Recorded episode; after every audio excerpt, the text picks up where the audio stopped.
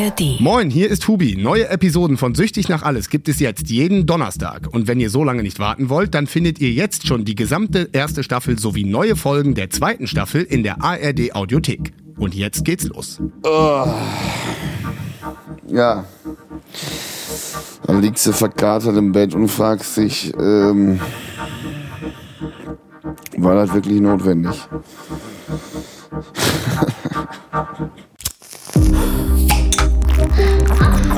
Süchtig nach alles. Ein Podcast mit Hubi Koch.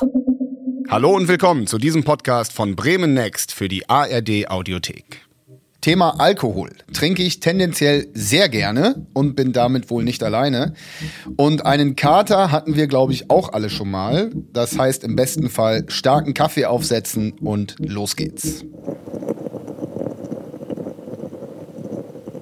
Wenn man sich jetzt fragt, warum habe ich denn jetzt gestern so viel getrunken, obwohl ich weiß, ich muss heute Morgen arbeiten.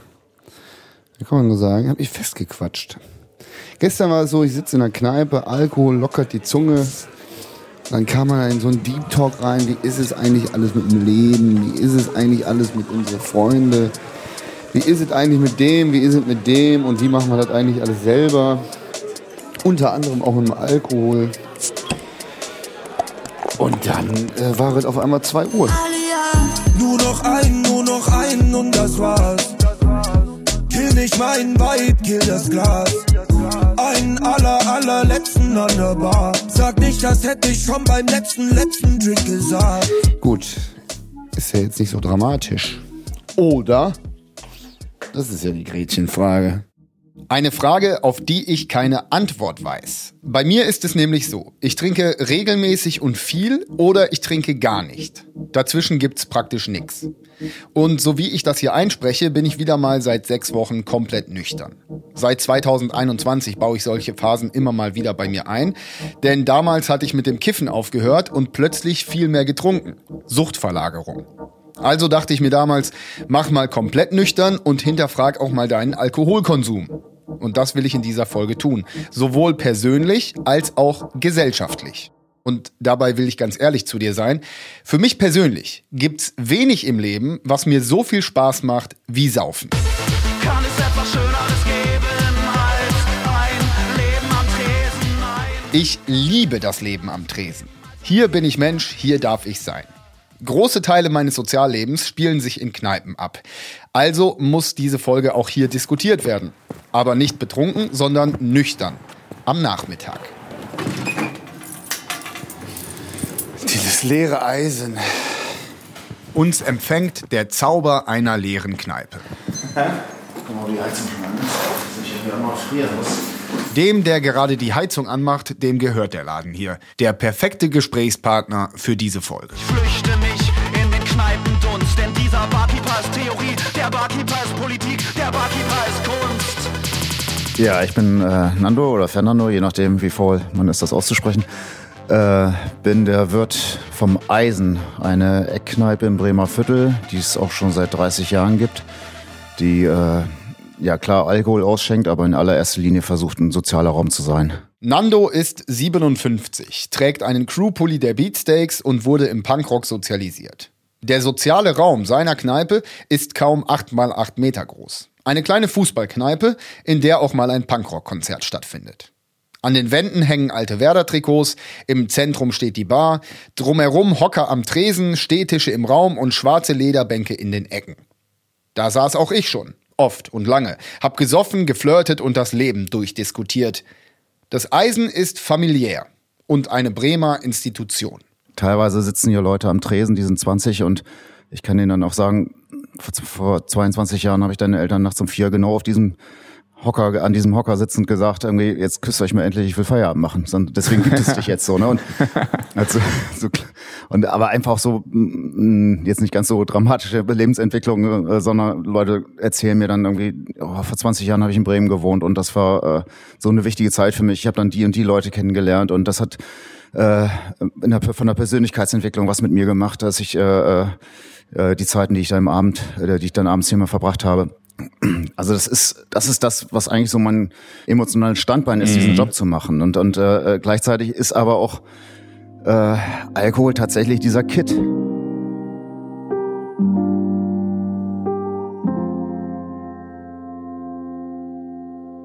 Ein Freund von mir nennt die Kneipe auch gerne den dritten Raum. Wohnzimmer, Schlafzimmer, Kneipe. Und als Erwachsener teile ich diesen Raum unabhängig vom Wochentag mit all jenen, die nicht 9 to 5 leben. Kneipe ist ein Lebensentwurf. Wenn ich trinken gehe und den Blick über die Tische wandern lasse, dann sehe ich da geniale Künstler, sensible Kulturschaffende, großzügige Gastronomen und die sympathischen Fertigen. All jene ohne Bausparvertrag sollen meine Freunde sein. Denn die Kneipe ist der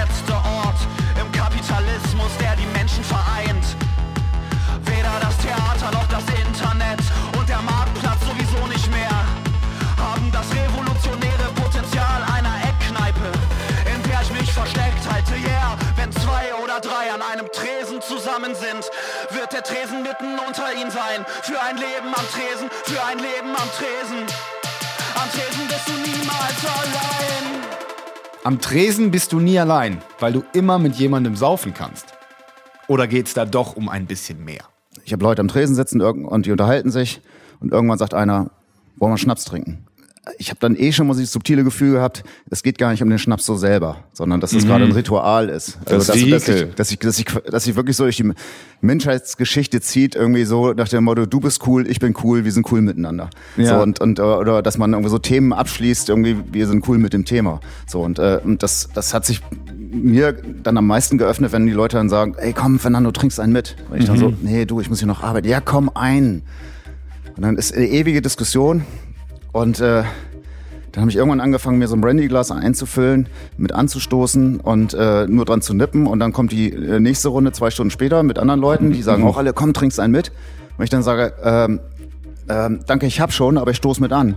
Dann war sofort Ruhe. Also man merkt, es geht gar nicht darum, dass ich jetzt unbedingt Alkohol trinken soll, sondern es geht nur das Ritual des Anstoßend. Ja. So, ne, und, und das ist so ein Beispiel dafür, was, äh, äh, äh, was, was für äh, zwischenmenschliche Kommunikationsnischen Alkohol da so als Schmiermittel besetzt hat. Irgendwie.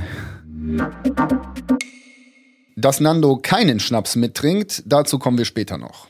Und natürlich, Alkohol ist zwischenmenschliches Schmiermittel, das unglaublich viel Spaß macht. Alles andere wäre ja gelogen. Es gibt kaum einen Moment, den ich so sehr liebe wie diesen hier.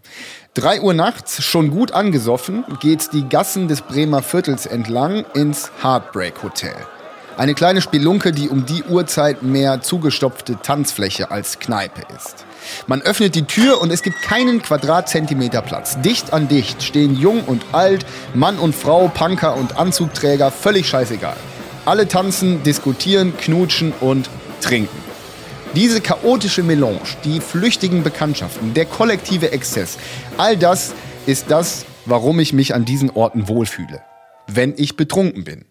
Sprengt ja den Rahmen, aber wenn man dann so, so menschheitshistorisch zurückgeht äh, und sieht, dass über Jahr, Jahrtausende und Jahrzehntausende äh, Rausch ja doch auch immer eine Bedeutung hatte irgendwie so. Und, und das ist äh, ähm, im besten Fall ja auch äh, äh, Menschen helfen kann aus eigenen Zwängen, die, sie, die man sich selber aufgebaut hat, äh, auch so ein bisschen rauszukommen. Und äh, so ein bisschen das Über-Ich in der Kommunikation ausschalten. Und äh, dadurch irgendwie quasi auch so ein Gesprächskatalysator zu werden irgendwie äh, und dass man zwischenmenschlich auf plötzlich auf Ebenen kommt irgendwie, die man sonst nie erreichen würde, weil man viel zu sehr deform ward, wenn es nicht gerade der beste Kumpel oder die Partnerin oder der Partner ist.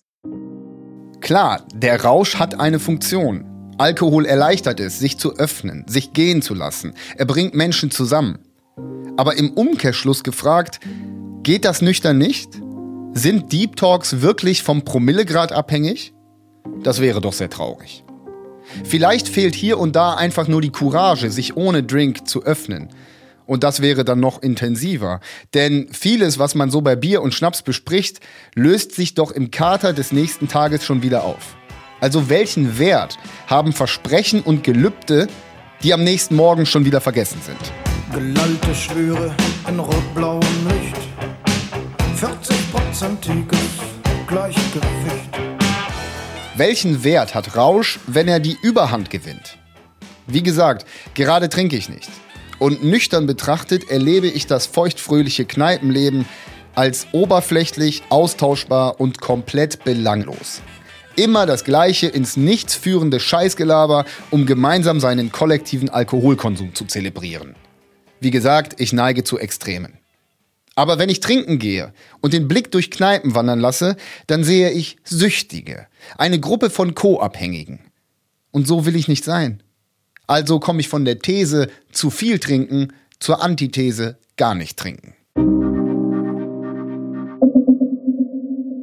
Diese Antithese dauerhaft lebt Eva Bieringer, Autorin des Buches Unabhängig vom Trinken und Loslassen. Ich treffe sie im Homeoffice. Hallo. Hallo. In ihrem Buch verarbeitet Eva ihr Verhältnis zum Alkohol und beschreibt den Wandel zur Abstinenzlerin. Denn seit über zwei Jahren trinkt sie gar nicht mehr. Das ist ein Zustand, den ich nie für möglich gehalten hätte, weil ich wirklich gern getrunken habe und das auch als Teil meiner Identität gesehen habe. Das geht mir ja ganz ähnlich. Genau wie ich ist Eva 89er Jahrgang und damit auch Generation Komasaufen. Hat sich in der Jugend auf ähnlichen Flatrate-Partys breit gesoffen und als Foodjournalistin später viel getrunken bei Essen und Empfängen. Spätestens seit der Studienzeit, also als junge Erwachsene, gehörte Alkohol fest zu ihrem Leben dazu. So wie bei den meisten. Wobei ich schon damals immer wieder das Gefühl hatte, es ist nicht so ganz cool. Ich habe es nicht unter Kontrolle, was ja immer so ein erstes Indiz ist für ein Problem. So sei es jetzt, ich nehme mir vor, heute gar nicht zu trinken und dann ist es doch ein Glas Wein oder ich nehme mir ein Glas Wein vor und dann ist es die Flasche. Mhm. Ihr Klassiker. Klassiker. Nur, wir gehen noch mal raus auf ein Bier. Ah, scheiße, Ja, ja, super genau. besoffen. Ja, das sind, das sind nämlich, waren eigentlich die schlimmsten Abende, an denen ich gesagt habe, heute nur ein Glas. Viel eher, also wenn ich von vornherein gesagt habe, es wird eh ausarten und eskalieren und dann lasse ich mich da so mitreißen.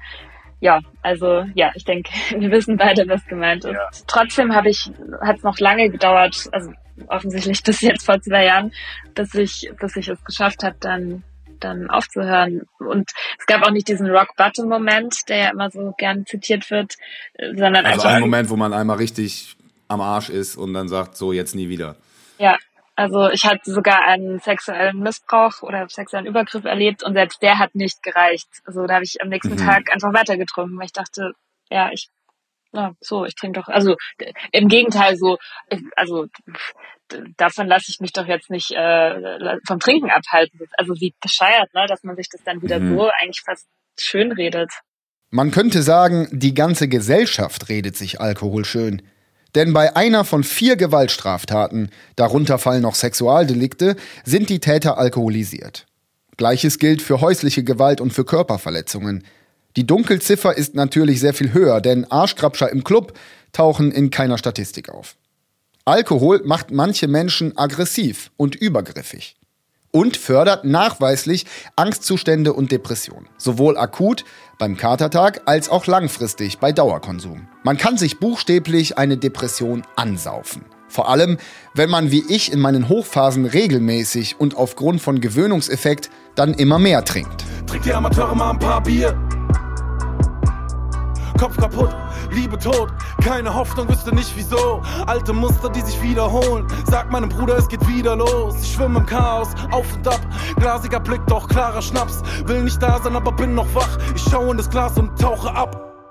Mentale Gesundheit ist so ein großes Thema in unserer Gesellschaft, aber Alkohol ist trotzdem allgegenwärtig. Und nicht nur ich, sondern wir als Gesellschaft haben einen toxischen Konsum. Was wäre denn ein gesunder Umgang deiner Meinung nach? Also sowohl individuell als auch gesellschaftlich. Sollen das alle so wie du machen und gar nicht mehr trinken? Nein, das würde ich nie erwarten oder, oder proklamieren, weil ich einfach weiß, dass es nicht realistisch ist und es ja auch Menschen gibt, die trinken können. Das würde ich gar nicht behaupten. Ja, also nicht jeder und jede, die trinkt, hat auch ein Problem. Ähm, man muss da einfach ehrlich zu sich selbst sein ähm, und, und schauen, was, welche Rolle spielt Alkohol in meinem Leben. Kann ich easy drauf verzichten? Zwei Tage die Woche, aber vielleicht auch mal länger am Stück, würde ich allen empfehlen, mal so ein Dry January zu machen oder Mhm. einen anderen Monat im Jahr. Habe ich, hab ich äh, gemacht jetzt im Januar tatsächlich zehn Wochen, also Januar, Februar und einen halben März. Und da dachte ich mir auch so, ey, das äh, werde ich jetzt schon immer mal wieder mal einbauen, das, das rauszunehmen, weil so auch wenn ich hier und da auf jeden Fall auch problematischen Konsum habe, das zumindest mal zu reflektieren und auch mal auf die andere Seite, auf die nüchterne Seite zu gehen, hat mir auf jeden Fall viel gebracht. Wie ging's dir denn in den zehn Wochen? Hast du so körperliche oder psychische Veränderungen gemerkt? Ja, also mir ging es so gut wie selten. Mhm. Also ich habe auf, äh, gut, aufgehört zu kiffen hatte ich schon eine ganze Weile davor, aber dann habe ich auch wirklich mal länger keinen Alkohol getrunken, habe wirklich regelmäßig Sport gemacht und da gibt's ja diesen Begriff äh, der Pink Clouds, also die, ro die rosa Wolke, die, die, das High-Sein der Nüchternheit und das, der Rausch der Abstinenz sozusagen. Ja, es war völlig geil. Ich hatte Energie für zwei und hatte teilweise Angst vor mir selber, dass ich dachte, Junge, was ist denn los, Alter? Dir scheint wirklich die Sonne aus dem Arsch. Ja. Endlich wieder Input, endlich wieder wach sein. Aufstehen ohne Schädel wie im Backstein. Ich bin raus aus dem Abseits, kippe Saft auf das Crushed Eis. Und genau das ist Fuck Life. Ich nehme die Dinge wieder bewusst wahr und kümmere mich um die Hühnchen, die ich noch nicht gerupft hab. Ich will an den Kern meiner Muster. Ich will das hier klären ohne Fluchtplan. Wie gesagt, ganz oder gar nicht. Als ich das erste Mal für zehn Wochen mit dem Trinken aufgehört habe, ging es mir wirklich sehr gut. Die Wochenenden werden plötzlich doppelt so lang, ich hatte mehr Energie, war konzentrierter, meine Gedanken waren viel geordneter, genau wie meine Gefühle. Und wenn man weder eingenommen ist von Rausch noch von Kater, dann lichtet sich ein Schleier, als würde man mit dem Kiffen aufhören. Vor allem meine Psyche hat's mir wirklich gedankt. Und obwohl es so viele Vorteile mit sich bringt, mit dem Trinken aufzuhören, sorgt es immer für Irritation und für Gesprächsstoff. Das hat auch Journalistin Ariane Alter erlebt, als sie für eine Reportage 30 Tage trocken blieb. Also es war ganz eigenartig, weil so ein paar Leute sagten, wieso machst du das überhaupt? Naja, aber es ist ja eine Reportage und ist ja auch mal ganz interessant. Aber du musstest dich schon mal rechtfertigen. Wieso trinkst du einen Monat nicht? Genau. Und warum sagst du zu so einer Reportage ja? Was soll das? Ja, also ist ja okay. Und ähm, es kam nie ein, ich trinke nix. Ähm, ah ja, cool. Ah, müsste ich auch mal machen. Und wie fühlst du dich? Sondern es war immer ein, oh nein. Oh, Mensch, das tut mir aber leid, als ob jemand gestorben wäre. Der kleine Alkoholiker in mir ist gestorben. So, also das war irgendwie ähm, ganz eigenartig und ähm, das ist ein Thema, was so negiert wird, da ne, du kommst da nicht ran. Wir haben alle kein Problem mit Alkohol. Wir trinken ähm, viel, ja, aber bitte nicht drüber reden. Ich unterstelle, je weniger jemand bereit ist, über dieses Thema zu reden, desto größer ist das Problem. So und da denke ich mir auch immer, hei, hei, hei, ne, vielleicht, naja, weiß das selbst. Eben habe ich gesagt, dass Nüchternheit viele Vorteile mit sich bringt. Aber zur Wahrheit gehören auch zwei Nachteile. Erstens, Leute, die dich voll labern, warum du nicht säufst. Und zweitens, und jetzt kommen wir zum springenden Punkt dieser Folge, dem sozialen Aspekt. Ich sagte ja anfangs, als ich mit dem Kiffen aufhörte, fing ich mehr an zu trinken. Suchtverlagerung. Einfach weil ich dann mehr rausging und Alkohol eine soziale Droge ist. Da kann sich schnell ein täglicher Konsum einschleichen. Alles Sache der Gewohnheit, weil aus ab und zu wird täglich. Die Welt dreht sich um den vollgedeckten Stehtisch. Ich mach das, weil ich's machen muss. Der Teufel schwimmt in Schnaps und die Rechnung kommt zum Schluss. Alles Sache der Gewohnheit, weil aus ab und zu wird täglich. Die Welt dreht sich um den vollgedeckten Stehtisch. Wenn man den Alkohol sein lässt und den Stehtisch verlässt, stelle ich fest, nüchtern werden heißt einsam werden. Und dann doch merke, boah, mit manchen Leuten hat man gar nichts mehr zu tun. Und dass dieses sich kollektiv breit machen, wie es Ja. ein Kollege von mir mal beschrieben hat, ein großer Faktor meines Soziallebens ist. Ja. Und das fand ich eigentlich eine erschreckende Erkenntnis, wenn man mal ehrlich sein muss. Absolut. Das ist wie, glaube ich, wenn du so einen Tennispartner hast äh, und mit dem machst du Sport, aber irgendwie sonst, ne, man kann sich vielleicht nicht so gut unterhalten, aber zusammen dieser Sport, der vereint ein. So ist es auch mit dem Trinken und das ist ja wirklich traurig. Also man merkt irgendwie, man ist ja auch ein bisschen unflexibel. Ich bin mir sicher, wenn man mit diesen Menschen, die ja wirklich Freunde sind, eine andere Aktivität finden würde. Ja, irgendwann schleicht sich das ja ein. Ja, wir treffen uns in der Bar, alles klar. Und irgendwann sind das so die Barfreunde. Wenn man da jetzt Genau, sagen ja. würde, du, wir machen jetzt hier mal einen schönen Rommi-Abend. Ja, vielleicht wäre das ja was für einen, ja. Ähm, Aber dazu kommt es gar nicht. Dazu kommt's gar nicht, weil Alkohol auch irgendwie Komfortzone ist. Eine Freundin von mir sagte neulich, Hubi, ich wollte am Samstag rausgehen, aber ich wusste, dann muss ich wieder trinken, also bin ich zu Hause geblieben. Ich bin also scheinbar nicht der Einzige, der Alkoholkonsum und Sozialleben eng gekoppelt hat. Und ich für mich kann sagen, wenn die rosa Wolken, die Euphorie der Nüchternheit etwas verblasst, stelle ich mit klarem Kopf viel in Frage. Und eine gewisse Melancholie erhält Einzug. It's so lonely being sober. Feeling proud and my stomach's feeling better. I even started doing push-ups and my dick's harder than ever. But the world is far from me now. It used to feel much closer. It's so lonely being sober. Ich bin nicht alkoholabhängig, also weder psychisch noch physisch, aber offensichtlich sozial. Denn mein Sozialleben ist doch sehr von Alkohol abhängig. Und damit zurück in den sozialen Raum der leeren Eckkneipe, wo ich Nando mein Problem schildere. uh, es hat sich doch schon sehr viel um Alkohol drumherum gebaut oder um Suchtmittel überhaupt. Und wenn man die mal wegnimmt, checkt man ja erstmal, boah, was für eine große Funktion die eigentlich im Leben haben. Ja, ja, also das kommt wieder zu diesem Aspekt irgendwie, ist es, äh, ist Alkohol das Standbein oder Spielbein? So, ne? Mhm. Und äh, äh, man braucht eine ganze Weile, die meisten Menschen, um sich einzugestehen, ey, ist das Standbein geworden. Ich äh, äh, schicke jetzt irgendwie dem und dem Kumpel eine SMS, ob er vielleicht heute Abend Zeit hat, weil ich genau weiß, mit dem geht's steil. Ähm, und nicht dem anderen Kumpel, der irgendwie vielleicht doch auf den Abend über nur Wasser trinkt. So, äh, dann sich einzugestehen, hat das was damit zu tun, weil ich Kumpel A äh, wirklich spannender finde und wird mehr Bock haben, mit ihm wegzugehen? Oder hat das ja was damit zu tun, äh, dass die, die Tür zum Alkohol äh, da schneller geöffnet wird? So, ne? Und äh, aber bestenfalls mh, führt einen die bewusste Auseinandersetzung äh, dahin, dass man es aber so, so diesen Equalizer des eigenen Lebens so ein bisschen besser feinstellen kann. Hier mal einen Schalter hochregeln, da mal einen Ja. Schalter runterregeln und nicht immer Ja. alles gleich auf Anschlag oder als Reaktion alles gleich auf Null setzen, so, ne? Anschlag oder Null. Das ist genau mein Leben. Entweder gar nicht trinken, zu Hause einschließen, lesen, zocken und trainieren oder aber jeden Tag die Kneipen der Stadt zu meinem Wohnzimmer machen. Ich pendel zwischen These und Antithese. Das kann doch irgendwie nicht sein. Ich suche die Synthese, den goldenen Mittelweg. Und Nando hat ihn gefunden.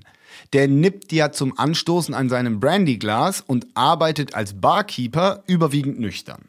Du kannst als Barkeeper, wenn du diesen Job seriös machst und nicht nur äh, äh, als Catwalk begreifst, äh, kannst du eigentlich nicht betrunken sein bei der Arbeit. Also du, du bist der Lotse, der wirklich durch auch dann teils stürmische See, die so eine Abend dann auch irgendwie entwickeln kann, äh, die Leute hier auch sicher durch, den, äh, durch die Nacht führen muss und will. Irgendwie. Und wenn du da den Überblick verlierst, dann äh, kann das wirklich auch echt in schlimme Situationen münden. Äh, mindestens kompletter Respektsverlust äh, von Seiten der Gäste. Das war für mich halt dann dadurch auch schon der Crashkurs, äh, nüchtern zu sein in, in einem Raum, in dem äh, die anderen zunehmend betrunken sind und man selber in, in der Schnittmenge zwischen eigener Freizeit, äh, weil man geht ja auch privat hier hin, sonst wird man hier nicht arbeiten, Mhm. äh, und, A- und Job irgendwie äh, äh, sich befindet.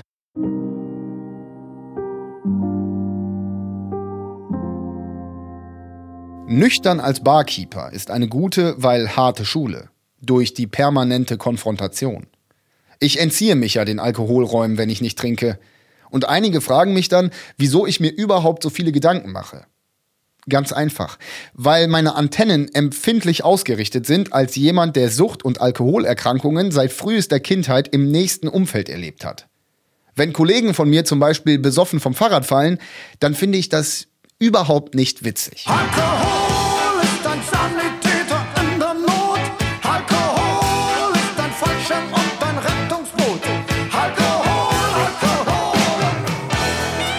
Ich weiß, so ein Totalabsturz, so ein Untergang, der kommt nicht über Nacht.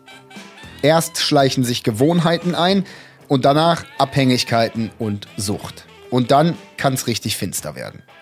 Und die Erkenntnis, dass Alkohol große Teile meines Soziallebens dominiert, ist mir persönlich Warnung genug. Denn ich will ja nicht, dass ein Suchtmittel mein Leben kontrolliert. Ich bin da auch genauso reingewachsen. Also zum einen familiär, also ich habe da schon auch einen familiären Hintergrund, äh, der mich vielleicht eigentlich von Kneipen fernhalten sollte, aber vielleicht, wenn man nochmal so drei Ecken weiterdenkt, unterbewusst genau dahin geführt hat, äh, wieder ein bisschen die Kontrolle zurückzugewinnen über den Alkoholausfluss hier.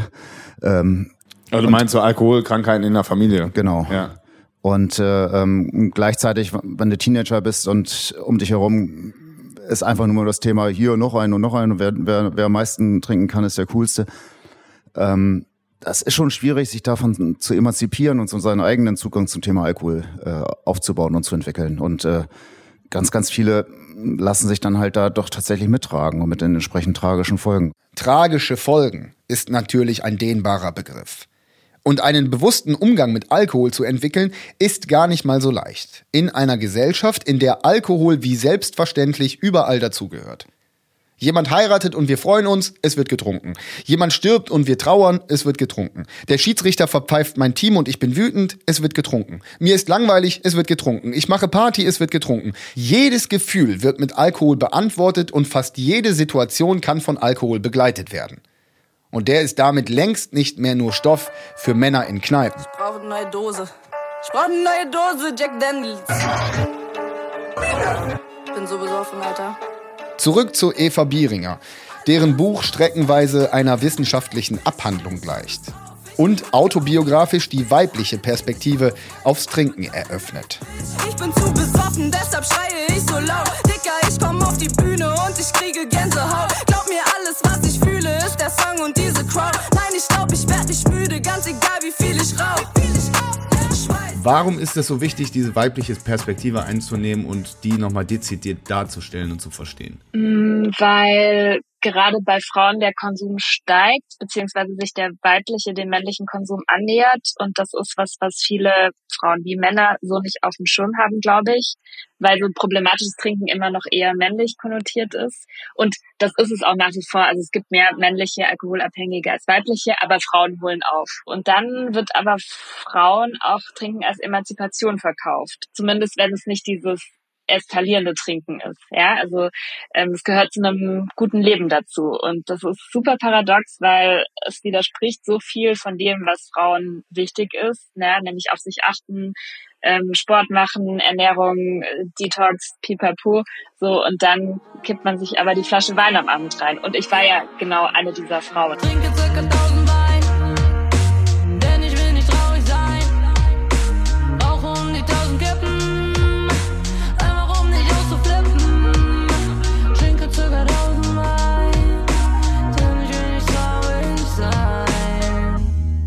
Trinken als emanzipatorischer Akt. Den Gedanken finde ich interessant und habe ihn mit einigen Frauen in meinem Umfeld diskutiert. Einige sagen, totaler Bullshit, ich komme vom Dorf, da saufen alle. Andere sagen, ja doch, vor allem in einem beruflichen Kontext stimmt das. Das sagt auch Journalistenkollegin Ariane Alter. Alkohol übernimmt auch eine soziale Rolle als Werkzeug zur Gleichberechtigung. So bescheuert das klingt, aber Ariane gibt einen guten Vergleich anhand der Serie Bad Banks. ging es ja um diese Protagonistin, die da irgendwie mitmischen wollte unter ähm, diesen vielen Männern, die dann irgendwie mit irgendwelchen äh, Kunden im Stripclub waren und viel gesoffen haben, viel Alkohol und da wurden dann die Deals gemacht. So, und da habe ich tatsächlich das Gefühl, als Frau, oft kommen tatsächlich so Allianzen zusammen. Ne, Mhm. die Jungs untereinander saufen, Mhm. alles klar. So, Auf jeden Fall, ja. entweder gehst du mit und bist aber dann auch keine, keine Frau, sondern schon eher diejenige, der auf die Schulter geklopft wird. Also, ne, im Sinne, äh, äh, mach ich so. Mhm. Ähm, genau, deswegen glaube ich, dieses Ruffe, ne, dieses, ähm, äh, diese Flut auch an Alkohol zulassen und sowas, ist halt männlich und männlich wollen wir und deswegen machen wir das jetzt alle so. Ein Türöffner in die männlich dominierte Gesellschaft. Genau.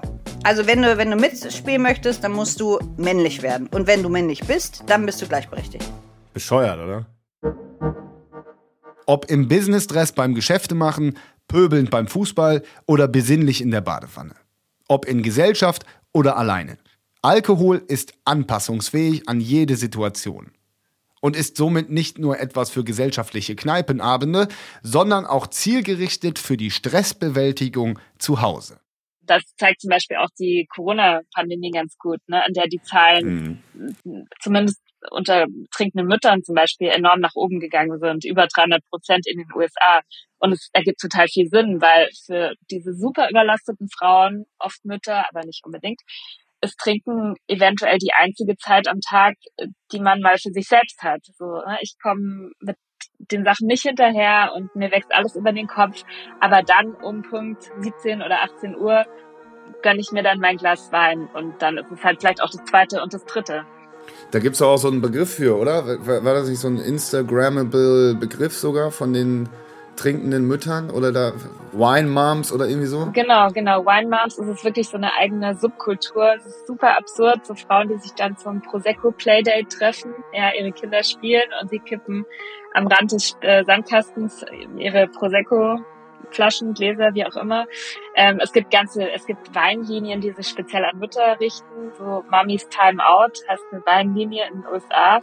Ja, es ist eine, ein riesen, es ist ein riesen, eigentlich ein komplett neues Buch, ne? So trinkende Mütter, was ich Mhm. jetzt nicht geschrieben habe, weil ich keine Kinder habe. Aber ähm, allein das ist, ist sicher nochmal wert, drauf zu schauen. Trinke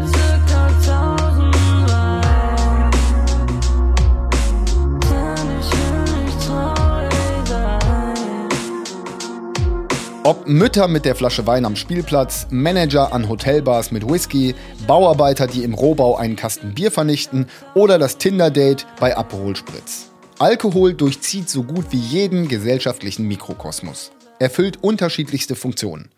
Und ehe man sich versieht, dominiert er auch das eigene Leben. Wird vom Genussmittel zur Notwendigkeit. Zum Abschalten, Loslassen, Runterfahren. Weil man verlernt, wie es anders geht. Mal nüchtern leben und die Bedeutung von Alkohol in meinem Leben zu reflektieren, hat mir sehr gut getan. Aber welche Fragen man sich selbst stellen will und welche Antworten man für sich findet, das bleibt natürlich jedem selbst überlassen. Die kollektive Droge Alkohol ist, äh, für die gibt es, glaube ich, nur sehr, sehr individuelle Lösungen. Durch immer wiederkehrende Alkoholpausen habe ich festgestellt, die Rolle, die Alkohol in meinem Leben spielt, ist zu groß.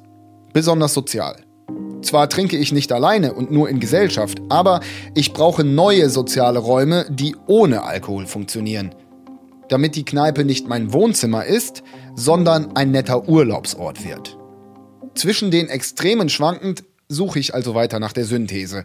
Und Nando ist jetzt mein Vorbild, denn der hat ihn ja gefunden. Den goldenen Mittelweg.